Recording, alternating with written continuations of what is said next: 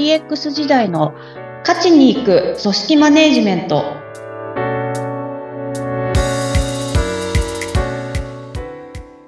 お疲れ様です。株式会社ナズリ代表取締役、筒井千明です。インタビュアーの土井さとみです。どうぞよろしくお願いします。お願いいたします。さん、私、もう何年も前から素朴な疑問がありまして、あのネットで何か申し込みのサイトとか、えっ、ー、と、それから問い合わせのページとかで、えー、フォームに書き込んで名前とか電話番号とかいろいろ情報を書き込んで、で、そ、そこで、なんかね、四角いチェック、チェックボタンみたいなのがあって、私は人間ですっていうのとか、ありますよね。で、あと、はい、ありますよね。で、あと、例えば、9つぐらい写真が並んでいて、で、その中で、ヤグルマソウを全部選んでとか、え、ちょっと待って、ヤグルマソってどれでしたっけ？みたいな。妙に動揺してみたりとか。あと最近、えー、遭遇したのが、イラストが4つありまして、自転車、本、コーヒー、車。で、中で車を右にドロップしてくださいっていうのがあったんですよね。何なのこのゲームって毎回思うんですよ。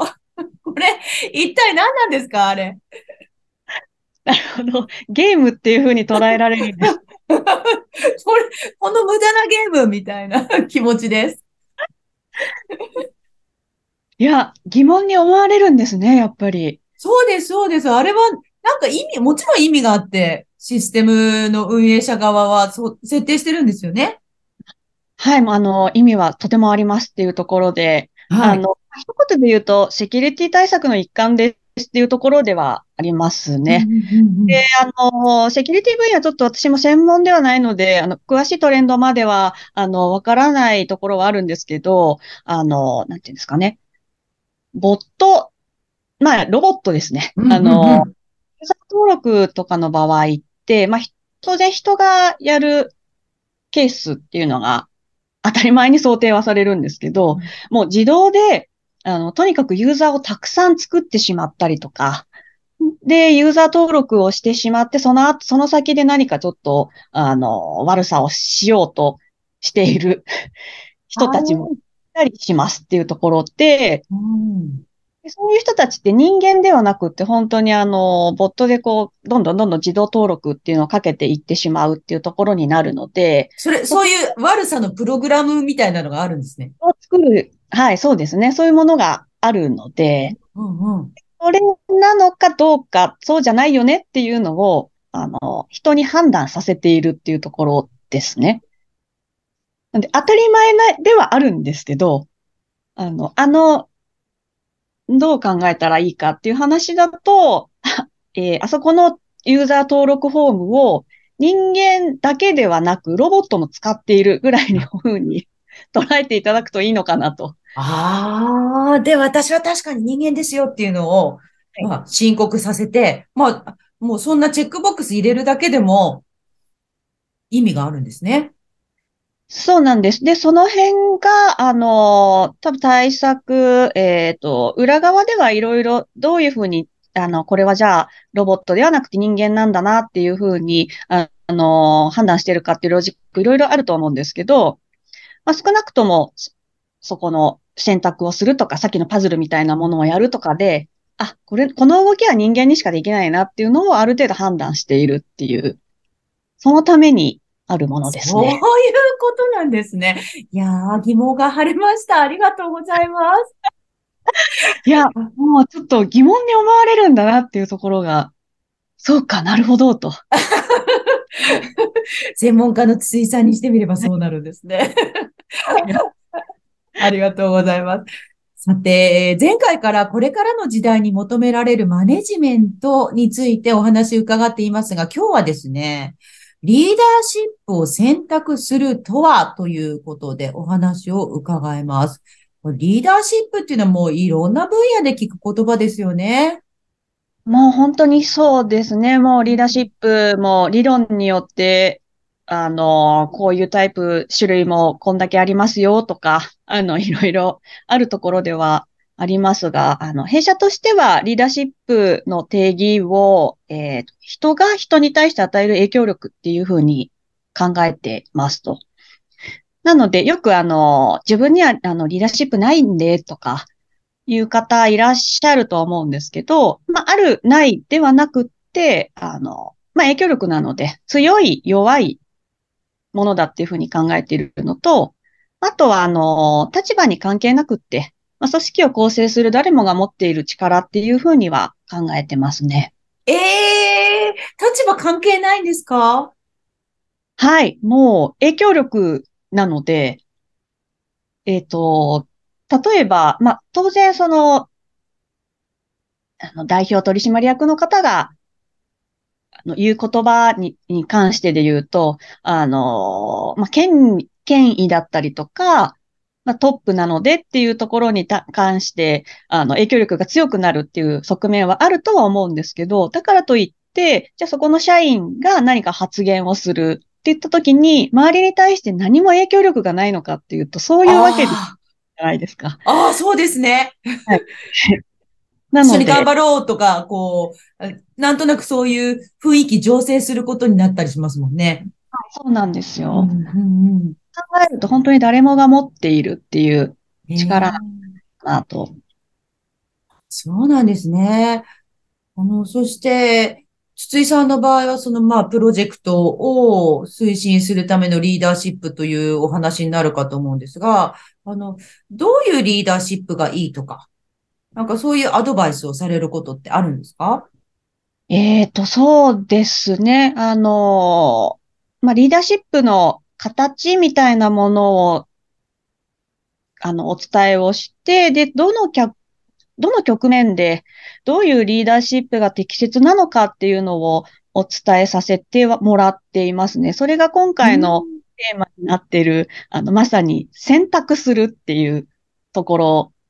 ですね。ええー、あの、まあ、いつもぐいぐい引っ張っていく感じの、まあ、一つのキャラ、キャラクターって言えばいいんですかね。なんかそういうキャラクターで行くんじゃなくて、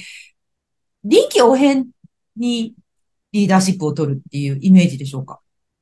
もうまさにおっしゃる通りですね。臨機応変すごい、うん、あのー、適切な表現だなっていうふうに今思いましたけど、そうですね。種類で一般的にこうよく聞かれるのが、今言っていただいた、こう、俺についてこいみたいな、あの、はいはいはいっていく。うん、まあ、先頭に立って、あの、こうだだと、指揮命令するみたいな、牽引型のタイプっていうところがまず一つ、あの、あるかなっていうところですと。で、あとは、あの、サーバントリーダーっていう言葉は聞いたことがありますか？ないです。サーバントリーダーですか？そうですね。なんで、奉仕っていう意味にはなるんですけど、まあ、支援したり、